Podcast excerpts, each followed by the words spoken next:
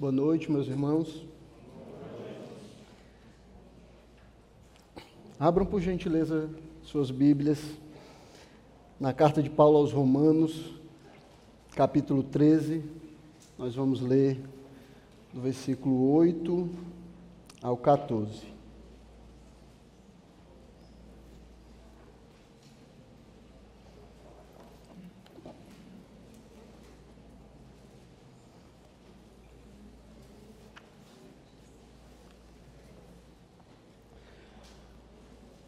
Romanos 13, versículo 8, diz assim a palavra do Senhor: Não fiquem devendo nada a ninguém, exceto o amor de uns para com os outros, pois quem ama o próximo cumpre a lei. Pois estes mandamentos: não cometa adultério, não mate, não furte, não cobice, e qualquer outro mandamento que houver, todos se resumem nesta palavra Ame o seu próximo como você ama a si mesmo. O amor não pratica o mal contra o próximo, portanto, o cumprimento da lei é o amor. E digo isso a vocês que conhecem o tempo. Já é hora de despertarem do sono, porque a nossa salvação está agora mais perto do que quando no princípio cremos. Vai alta a noite e o dia vem chegando. Deixemos, pois, as obras das trevas e revistamo-nos das armas da luz.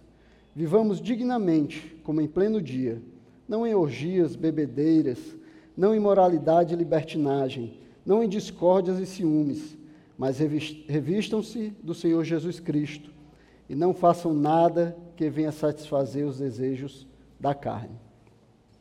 Curva a sua cabeça, vamos fazer uma oração pedindo a bênção de Deus sobre nós. Pai Santo, nós queremos louvar a Ti, Senhor, pela oportunidade tão preciosa que temos, Senhor, de podermos estudar a Tua palavra. Pai, abençoa-nos enquanto estamos aqui, Senhor, nos ajuda, Senhor, a estarmos atentos à Tua palavra, prepara as nossas mentes, Senhor, para entendermos aquilo que o Senhor nos, nos dirá por meio da pregação da Tua palavra, Senhor. Prepara os nossos corações para guardarem, Senhor, a tua palavra neles e assim nós possamos viver, Senhor, conforme a tua vontade, para a glória e honra do teu nome. Nós te pedimos um nome santo e poderoso do teu filho Jesus Cristo. Amém. É preciso amar as pessoas como se não houvesse amanhã, porque se você parar para pensar, na verdade não há. Renato Russo, né? compositor, cantor, vocalista da banda Legião Urbana, é, escreveu essa música, escreveu esse refrão, que foi um sucesso ali no final da década de 80, começo da década de 90. Né? Essa música se chamava Pais e Filhos. Quem é mais antigo aí vai conhecer, né? os novinhos estão voando. Então, com esse refrão, ele queria dizer que não devemos deixar nada para depois pois o amanhã não existe, só existe o agora. Por isso, as chances e as oportunidades que nós temos, inclusive de amar as pessoas, elas devem ser aproveitadas a cada momento. Nós não podemos perder as oportunidades, porque nós não temos o amanhã.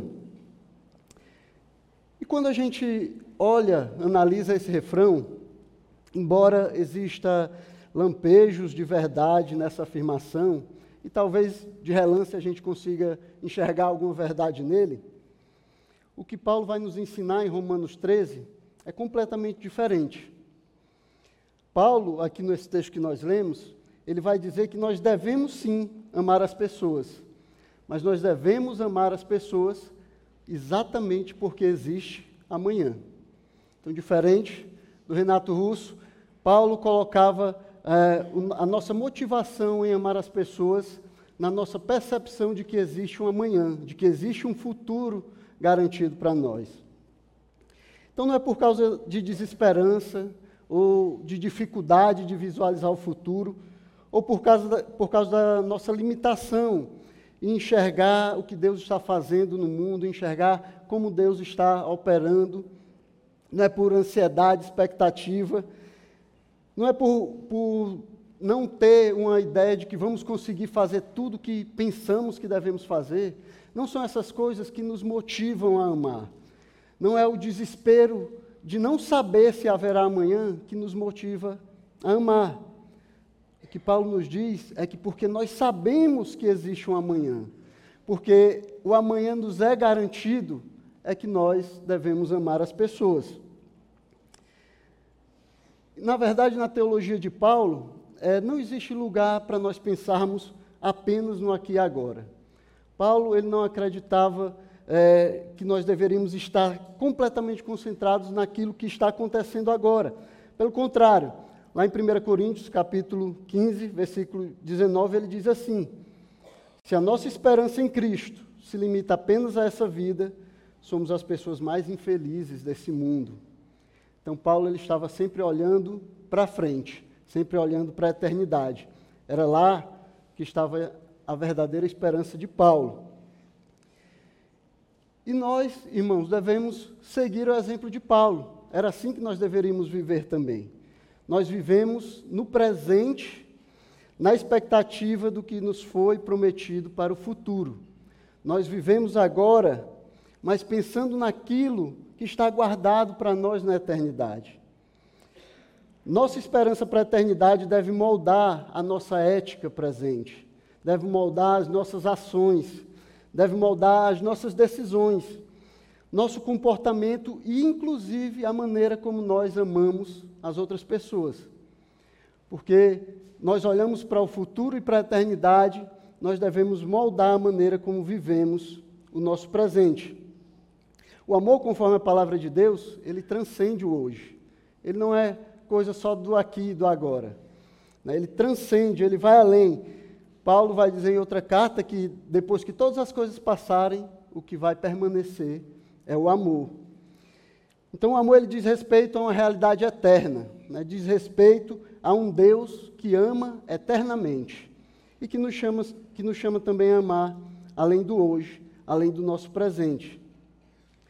E o que Deus está fazendo hoje nas nossas vidas tem muito a ver com aquilo que Ele determinou para a história que revela a sua glória. O amor, portanto, ele deve permear toda a nossa vida, todos os nossos relacionamentos, tudo o que somos e tudo o que temos.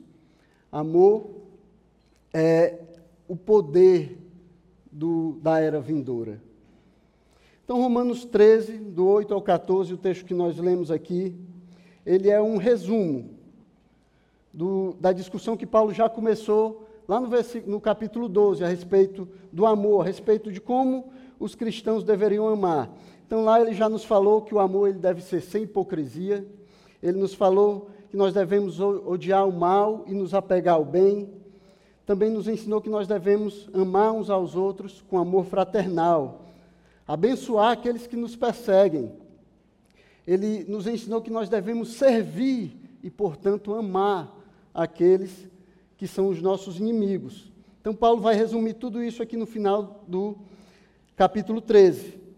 Mas, ao mesmo tempo que ele faz esse resumo, ao mesmo tempo que ele chega aqui nesse ponto, falando a respeito do amor, é, ilustrando a respeito do amor, esse texto ele também vai preparar, ele vai antecipar o desafio que Paulo vai fazer nos capítulos seguintes, né, no capítulo 14 e 15. Ele vai é, desafiar os crentes de Roma para que eles amem uns aos outros e amem de forma tal que cheguem ao ponto de tolerarem os fracos na fé. Que eles amem ao ponto de usarem a sua liberdade para renunciar seu, os seus direitos, para renunciar aquilo que é direito deles em favor dos outros. E isso aqui serve para nos levar a amar os outros de forma que nós não vamos buscar agradar nós mesmos, mas vamos agradar o próximo, agradar o outro.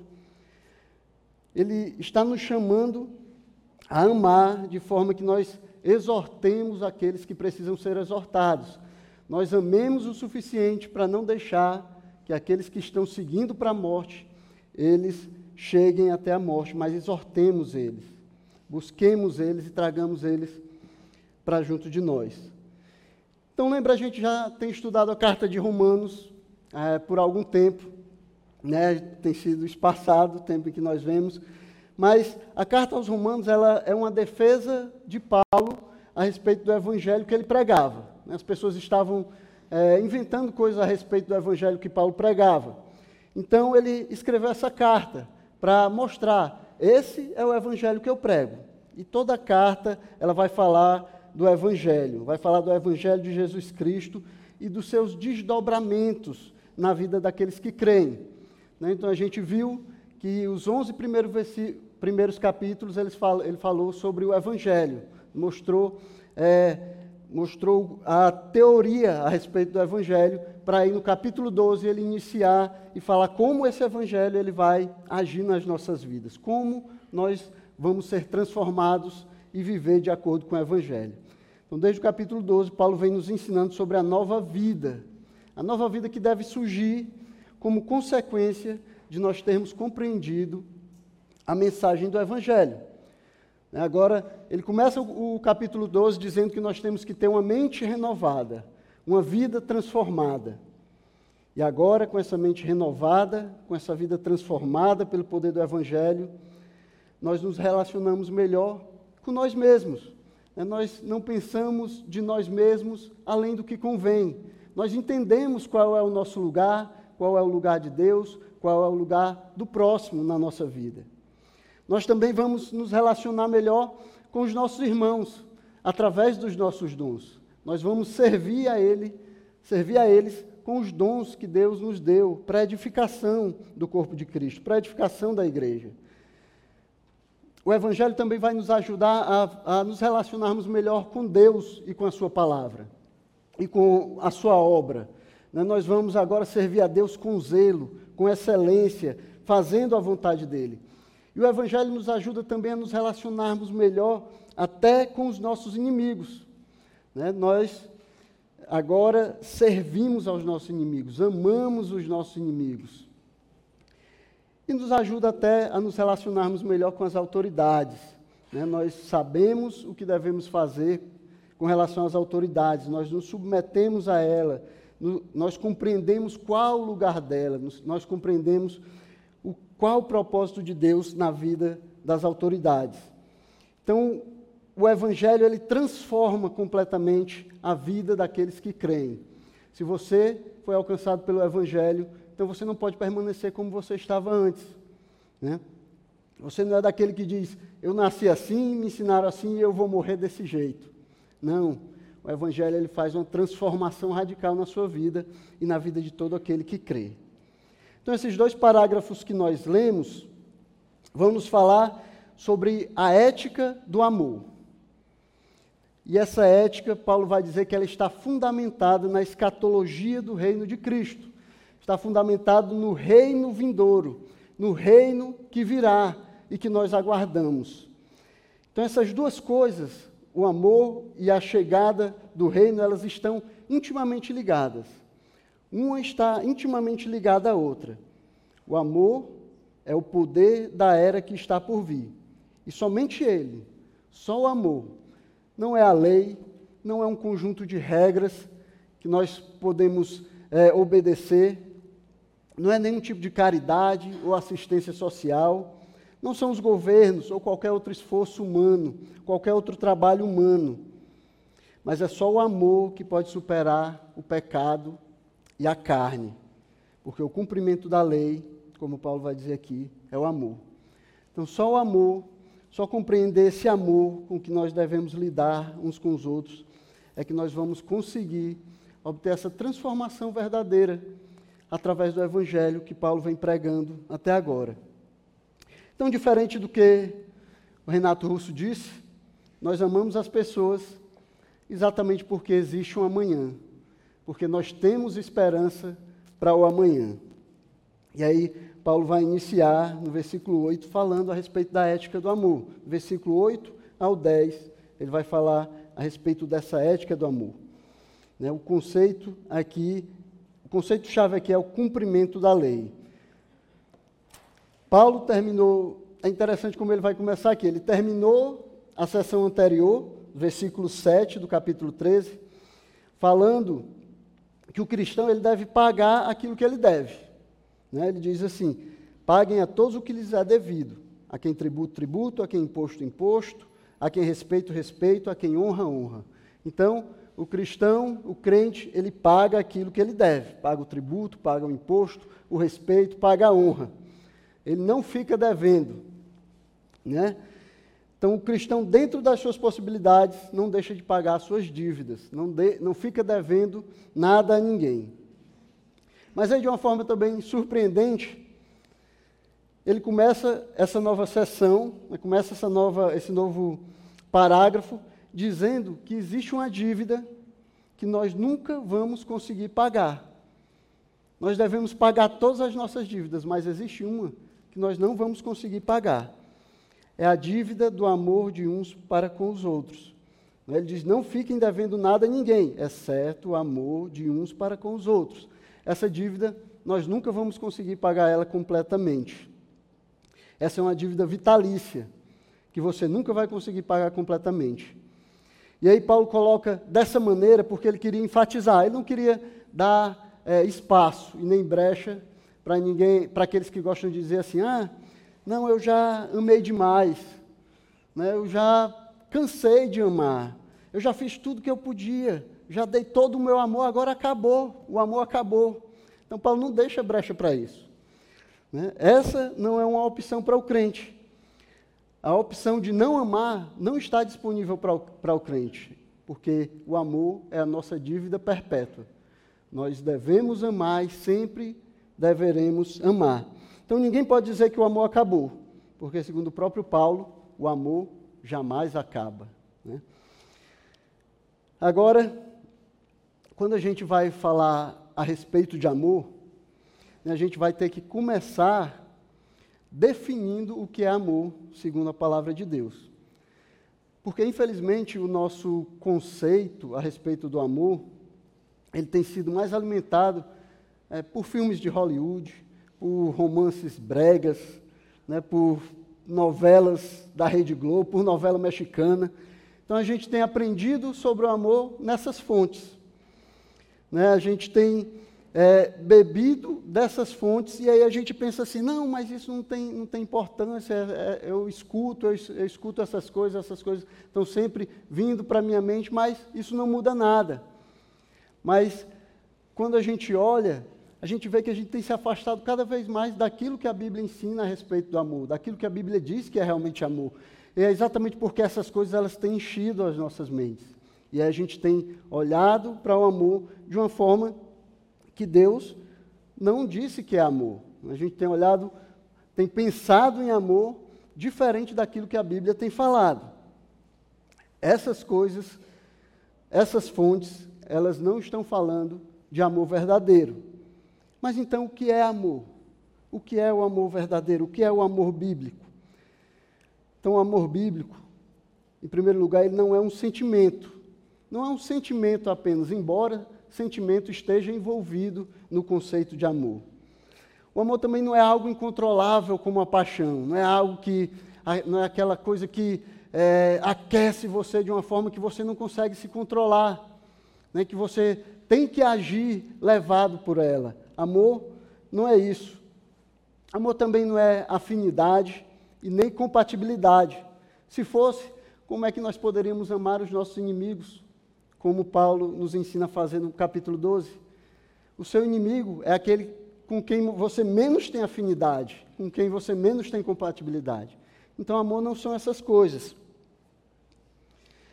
Amor também não é um desejo de ter, de possuir, de ser o dono de alguém ou de alguma coisa. Nada disso é amor conforme a Bíblia. Tudo, todas essas coisas são conceitos que a mente corrompida do homem pecador, ela tem degenerado o conceito de amor. Coisas, conceitos com as, com as quais a nossa mente tem degenerado o amor bíblico. E aí a gente não sabe mais o que é realmente amar. Mas a palavra do Senhor ela nos ensina o que isso significa. O amor, como a Bíblia descreve, é uma escolha por fazer o bem ao próximo, sem nenhuma intenção oculta de receber algo em troca. É assim que a Bíblia nos ensina a respeito do amor. O amor é uma escolha por fazer o bem ao próximo sem nenhuma intenção oculta de receber algo em troca, sem intenção de ter algo devolvido a você. É um impulso que leva você em direção ao outro, que te faz desejar o bem do outro, que te faz agir em prol do bem do outro, que te faz escolher fazer o bem ao próximo. Isso é amor, como a Bíblia nos descreve. E esse conceito, meus irmãos, é tirado da própria experiência de Deus ao se relacionar conosco em amor. É assim que Deus age conosco. É assim que Deus demonstra amor a nós. Como é que Deus prova o seu amor para conosco? A resposta o próprio Paulo dá, né? capítulo 5, versículo 8. Ele diz: Deus prova o seu próprio amor para conosco pelo fato de Cristo ter morrido por nós quando ainda éramos pecadores. É assim que Deus prova o seu amor para conosco. E aqui nesse texto, você vai ter todos os elementos do amor reunido, nesse único versículo aqui. Aqui ele, nós vamos ver Deus agindo para o nosso bem, enviando o seu filho para morrer no nosso lugar. Então Deus não precisava fazer isso. Mas ele enviou o seu filho porque ele queria o nosso bem. Ele não deixaria de ser Deus, ele não seria menos Deus se deixasse que nós continuássemos seguindo o caminho que nós seguíamos. Mas ele escolheu enviar o seu filho para morrer em nosso lugar. Ele também, quando faz isso, não espera nada em troca. Ele não está esperando que você dê alguma coisa em troca por causa do amor com que ele lhe ama. Porque nós não podíamos dar nada em troca e nem podemos ainda dar nada de volta a ele. Todas as coisas são dele. Tudo é dele. Não tem nada que nós possamos dar a ele. Até o amor que nós é, devotamos a ele, é preciso que primeiro ele derrame o seu amor nos nossos corações, para que só aí nós possamos amá-lo também. Então tudo é dele, meus irmãos. Ele não espera nada em troca pelo amor que ele nos dá. E ele também nos ama, não porque nós sejamos amáveis, mas porque ele decidiu nos amar. Então não se engane. Não fique pensando, eu sou uma pessoa amável. Deus me ama, porque eu sou bonzinho. Não é porque eu faço as coisas direitinho. Não é porque é, eu nunca matei, eu nunca roubei, eu venho para a igreja. E isso me faz amável a Deus. Não, você não é amável a Deus. Né? É difícil você ser amável até a, a outras pessoas que são iguais a você. Quanto mais a Deus que vê todas as coisas, que esquadrinha o seu coração, que sabe das intenções do seu coração. Nós não somos amáveis a Deus. Ele escolheu, ele decidiu, segundo o conselho da sua própria vontade, nos amar. Então, o amor de Deus, ele é definido pelo maior ato de amor que já aconteceu na história, a crucificação do seu filho em favor do pecador.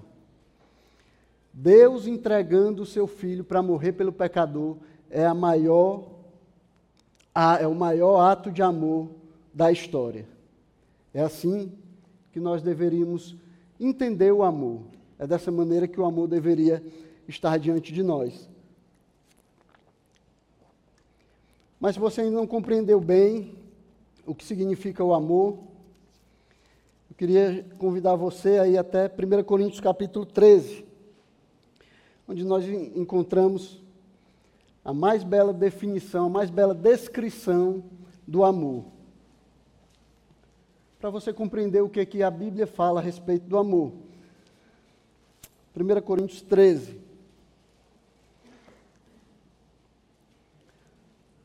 O versículo 1 diz assim: Ainda que eu fale as línguas dos homens e dos anjos, se não tiver amor, serei como o bronze que soa ou como o símbolo que retine.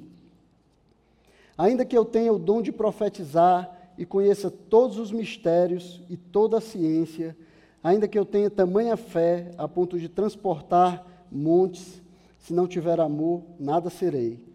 E ainda que eu distribua todos os meus bens entre os pobres, e ainda que entregue o meu próprio corpo para ser queimado, se não tiver amor, isso de nada me adiantará. O amor é paciente e bondoso. O amor não arde em ciúmes, não se envaidece, não é orgulhoso, não se conduz de forma inconveniente, não busca os seus interesses, não se irrita, não se ressente do mal. O amor não se alegra com a injustiça, mas se alegra com a verdade. O amor tudo sofre, tudo crê, tudo espera, tudo suporta. O amor jamais acaba. Essa é a descrição do amor. É assim que Deus descreve o amor na sua santa palavra. Isso é amor. É assim que a palavra de Deus define o amor. Então, a nossa fonte de conhecimento a respeito de amor é a palavra de Deus, não aquilo que o mundo diz, não aquilo que os homens acham que é amor, mas a palavra de Deus, ela define o amor. E além de, de falar do amor como essa dívida que nunca pode ser completamente paga, Paulo ele também vai equiparar o cumprimento da lei ao amor ao próximo. Os versículos 8 e 10. Nos versículos 8 e 10 ele diz: Pois quem ama o próximo cumpre a lei. No versículo 10 ele diz: O cumprimento da lei é o amor. Então, o cumprimento da lei é o amor, porque qualquer outro mandamento, qualquer outro mandamento, como não adulter, não adulterarás, não matarás, não furte, não cobice, qualquer outro mandamento, ele é precedido pelo amor. Como Paulo diz, tudo é resumido em uma palavra: ame o seu próximo como você ama a si mesmo. Então não tem como você cumprir os mandamentos, não tem como você cumprir o mandamento é, diante do seu irmão se você não ama. O amor é o combustível que nos leva a cumprir a lei. Então, a pergunta que nós deveríamos estar fazendo agora, meus irmãos, a pergunta que deveria estar nas, nas nossas mentes é a seguinte: o quanto dos pecados que eu tenho cometido são falta de amor a Deus e aos meus irmãos? O quanto dos pecados que eu tenho cometido contra o meu próximo pode ser resumido em falta de amor?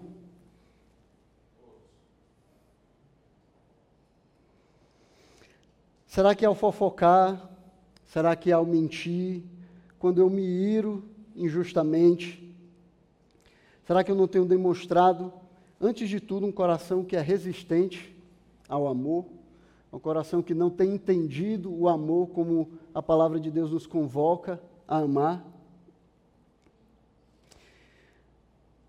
Paulo nos ensina aqui que nós não temos permissão para deixar de amar os nossos irmãos porque nós estamos seguindo para um reino que o princípio é o amor. Seguindo para um reino que é um reino de amor. Um reino onde o Senhor desse reino, ele é amor. Então nós não temos permissão para deixarmos de amar.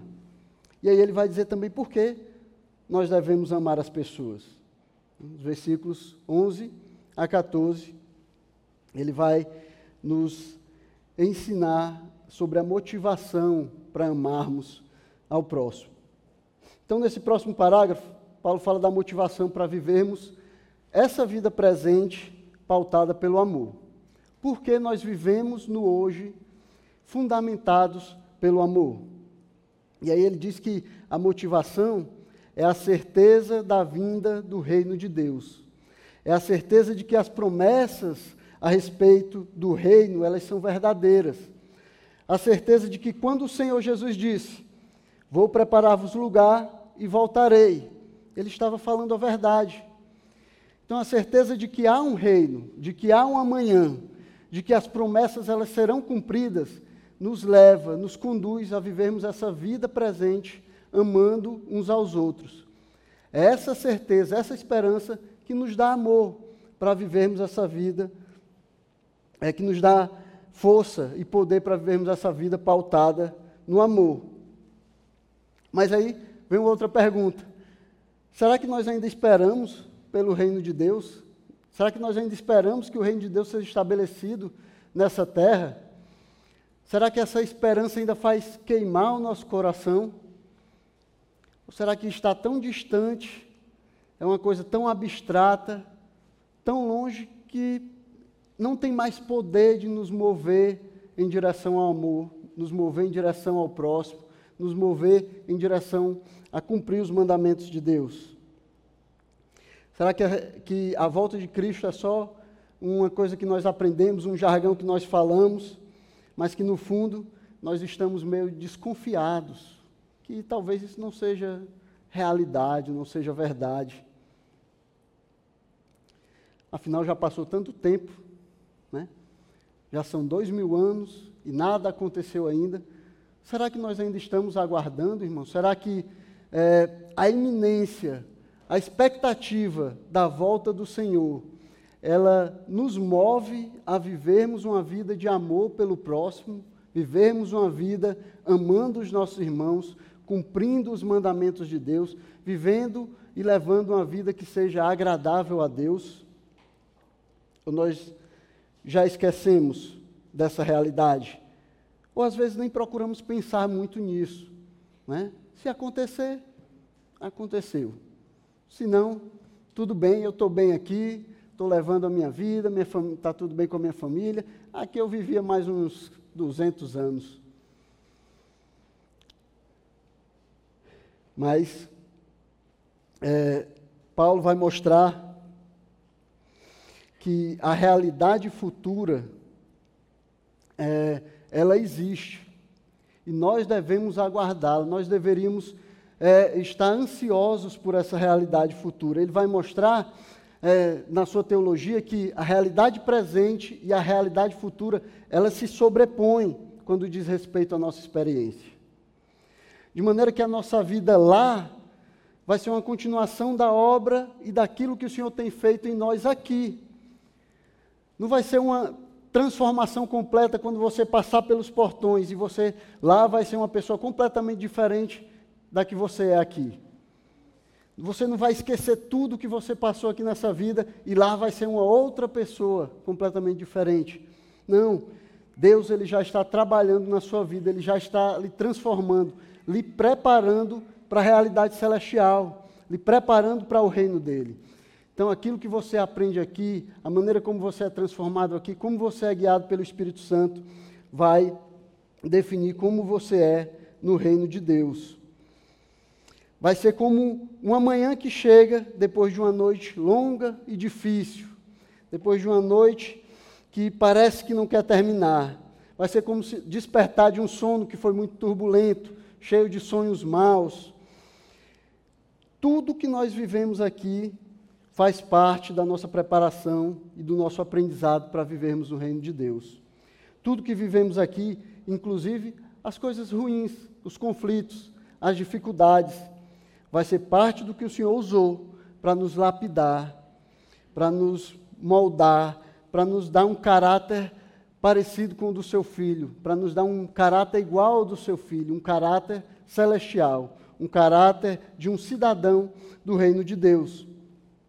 Então, se nós não aprendemos a amar o próximo, como aqui, como nós vamos aprender a amar quando nós chegarmos lá?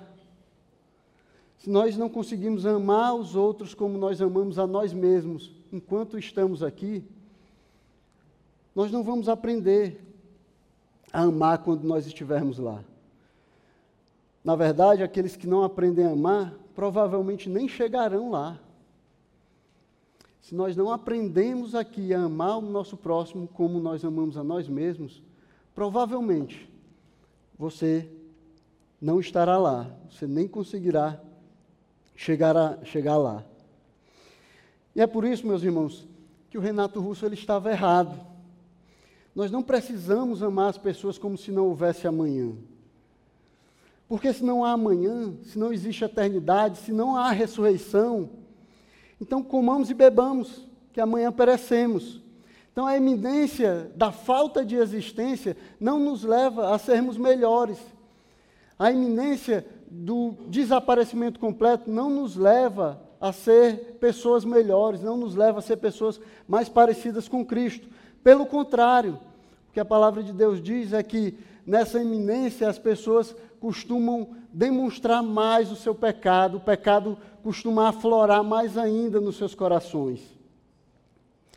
A falta de esperança não vai nos ajudar a viver uma vida que agrada a Deus. Não saber a respeito do amanhã, não ter conhecimento do que acontecerá amanhã, não vai nos levar a viver uma vida que seja agradável a Deus. O que Paulo nos ensina é exatamente o contrário. E aí ele começa dizendo: Eu digo isso para vocês que conhecem o tempo. Versículo 11. Eu digo isso para vocês que conhecem o tempo. Então, conhecer o tempo, conhecer esse tempo, é o que nos leva a servir a Deus, a amar o próximo, a viver uma vida conforme a vontade de Deus. E aí, o tempo que Paulo está falando aqui, não é aquele tempo que nós podemos contar, não é o tempo do relógio, dos meses, né, dos anos, não é o tempo do calendário. Esse tempo aqui ele tem mais o sentido de época, né, de ocasião, de oportunidade. É um tempo específico. Então Paulo ele está falando daquele tempo específico. Ele está falando para aqueles que conhecem esse tempo específico. É aquele termo que é usado para se referir à ação de Deus quando ele entra no tempo dos homens que ele mesmo criou para estabelecer o seu plano.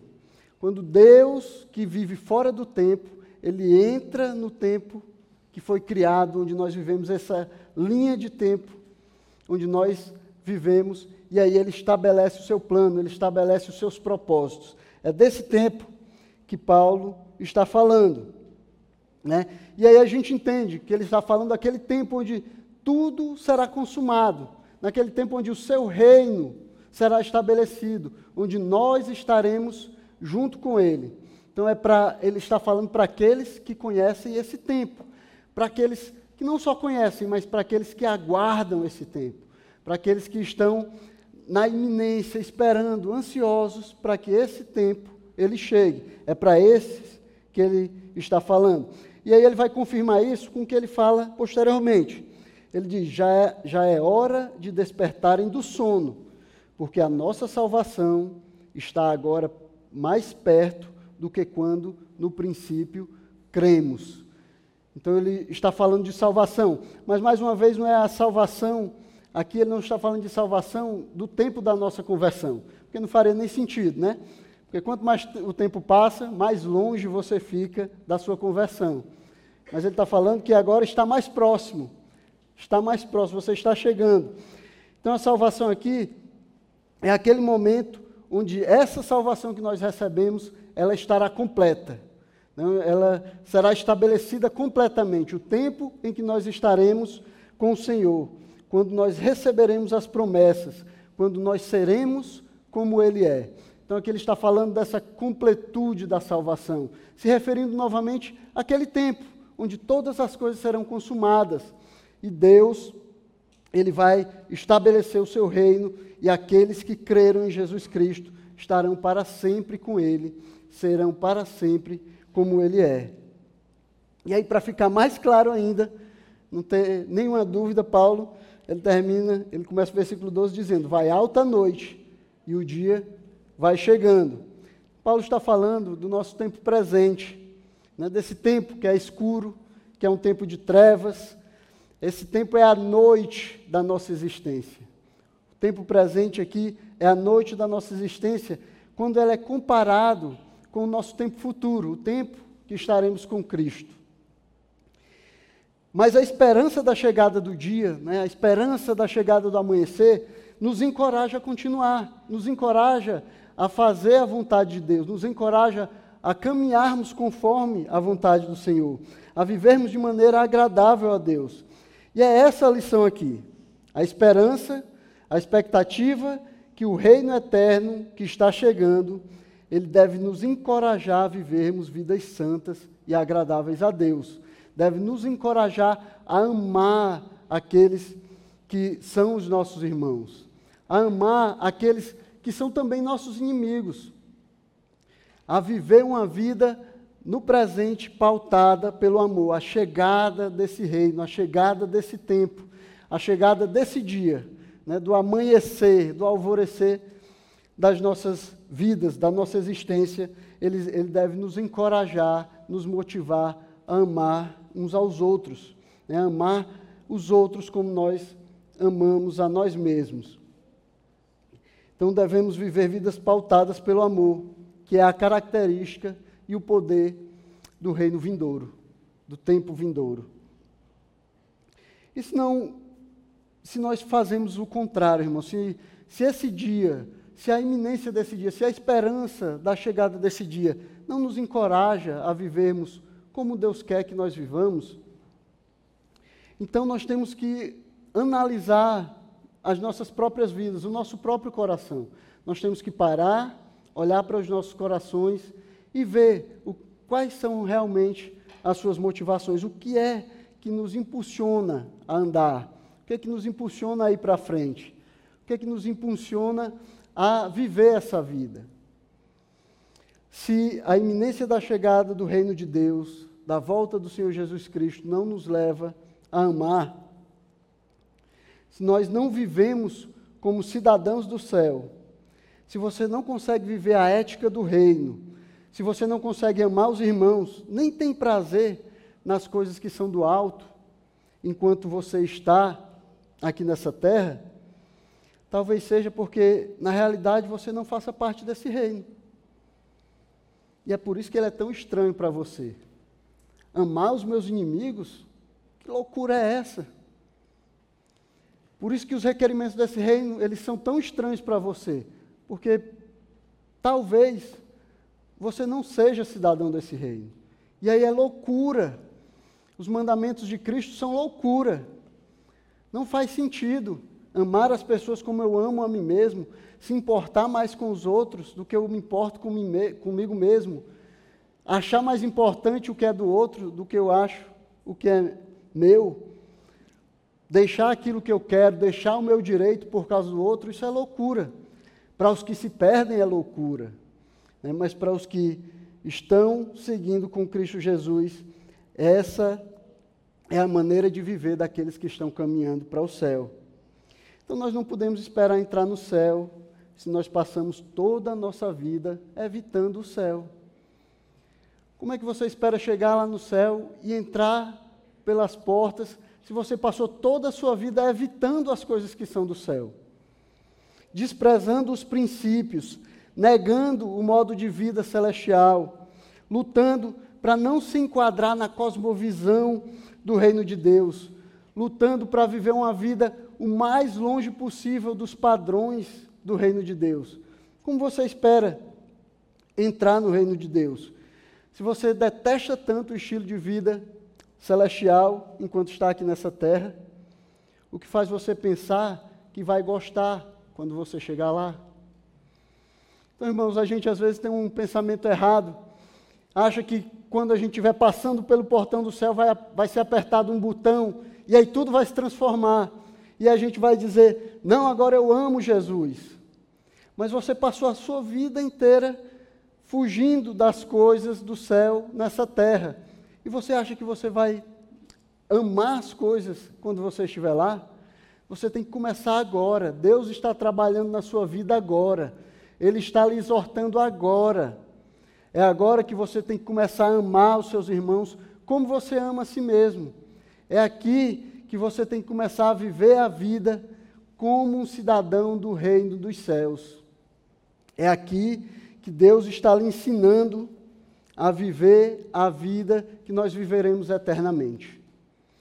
E aí, uma outra percepção errada que a gente tem é de que no, o inferno é um lugar de pessoas fracassadas. A gente pensa, ah, está ali todo mundo fracassou, foram para o inferno. Mas o inferno ele não é um lugar de pessoas fracassadas. É um lugar de pessoas que viveram toda a vida tentando fugir de Deus fugir dos seus mandamentos, fugir da vontade de Deus.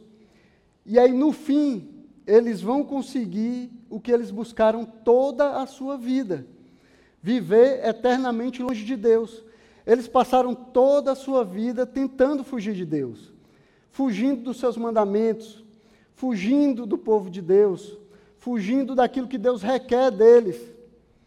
Então lá no inferno eles são no inferno tem pessoas de sucesso, pessoas que vão conseguir aquilo que eles passaram toda a sua vida tentando, viver eternamente longe de Deus. Eles estão fugindo agora e lá não vai ser diferente. Então a expectativa da chegada do reino é o que nos faz viver de forma agradável a Deus hoje. É o que nos transforma hoje. Saber que no, o nosso futuro, o futuro que nos aguarda, é o futuro com Deus. A eternidade com Deus, ela deve transformar as nossas vidas hoje. Essa foi a conclusão que Paulo chegou. Versículo 12 ele diz: Vai alta noite e o dia vem chegando. Deixemos, pois. Então, por causa disso, deixemos. Por causa, por esse motivo, deixemos. É a conclusão que Paulo vai chegar. Deixemos o quê? As obras das trevas e revistamos-nos das armas da luz. Vivamos dignamente como em pleno dia, não em orgias e bebedeiras, não em imoralidade e libertinagem, não em discórdias e ciúmes, mas revistam-se do Senhor Jesus Cristo e não façam nada que venha satisfazer os desejos da carne. Então, essa expectativa da chegada do reino é o que nos faz viver de forma agradável a Deus. É o que nos move a amar o próximo. É o que nos move a viver essa vida, uma vida pautada pelo amor de Deus que foi derramado nos nossos corações. A expectativa da chegada do reino de Deus. Então nós não podemos viver de forma digna do reino nessa terra se nós não acreditamos que ele é real.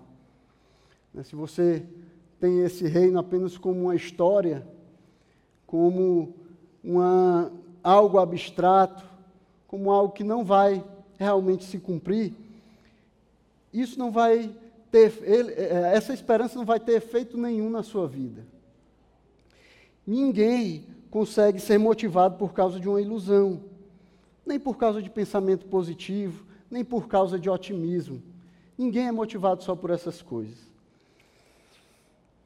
Só uma coisa pode nos dar poder, e o poder necessário para amar os outros como a nós mesmos, é, e viver para a glória de Deus nessa terra. Só a antecipação do reino de Deus pode nos transformar em cidadãos do seu reino. Só aguardarmos a chegada do reino de Deus é que vai nos fazer viver em amor, vai nos fazer amar o outro, vai nos fazer amar aqueles que Deus nos mandou amar. Essa é a expectativa, meus irmãos. A expectativa de, da chegada de um reino real, um reino verdadeiro, um reino que foi prometido a nós. É isso que vai nos dar poder para nos amarmos uns aos outros. Amém? Curva a sua cabeça, vamos orar, pedir a Deus que nos dê é, essa expectativa, né, que nos dê essa perspectiva de um reino futuro, um reino que foi prometido a nós pelo Senhor Jesus. Santo Deus e Pai, nós queremos louvar e engrandecer o Teu nome, Senhor. Queremos dar glória, honra e louvor ao Teu nome, por causa das promessas que o Senhor tem feito, porque o Senhor, na sua bondade e misericórdia, não nos trata como nós merecíamos ser tratados, mas tem sido bondoso, tem nos tratado com amor, Pai. Nos ensina a amarmos também como o Senhor nos ama, Senhor. Nos dá poder, Senhor, para amarmos o próximo, para amarmos os nossos irmãos. Nos ajuda, Senhor, a termos uma expectativa correta a respeito do Teu reino, a respeito daquilo que o Senhor nos prometeu na tua palavra, Senhor, daquilo que o Senhor nos promete na tua palavra. E que essa promessa, Senhor, nos ajude a vivermos para a glória, honra e louvor do teu santo e poderoso nome. Nós te pedimos o no nome de Jesus Cristo, teu Filho. Amém.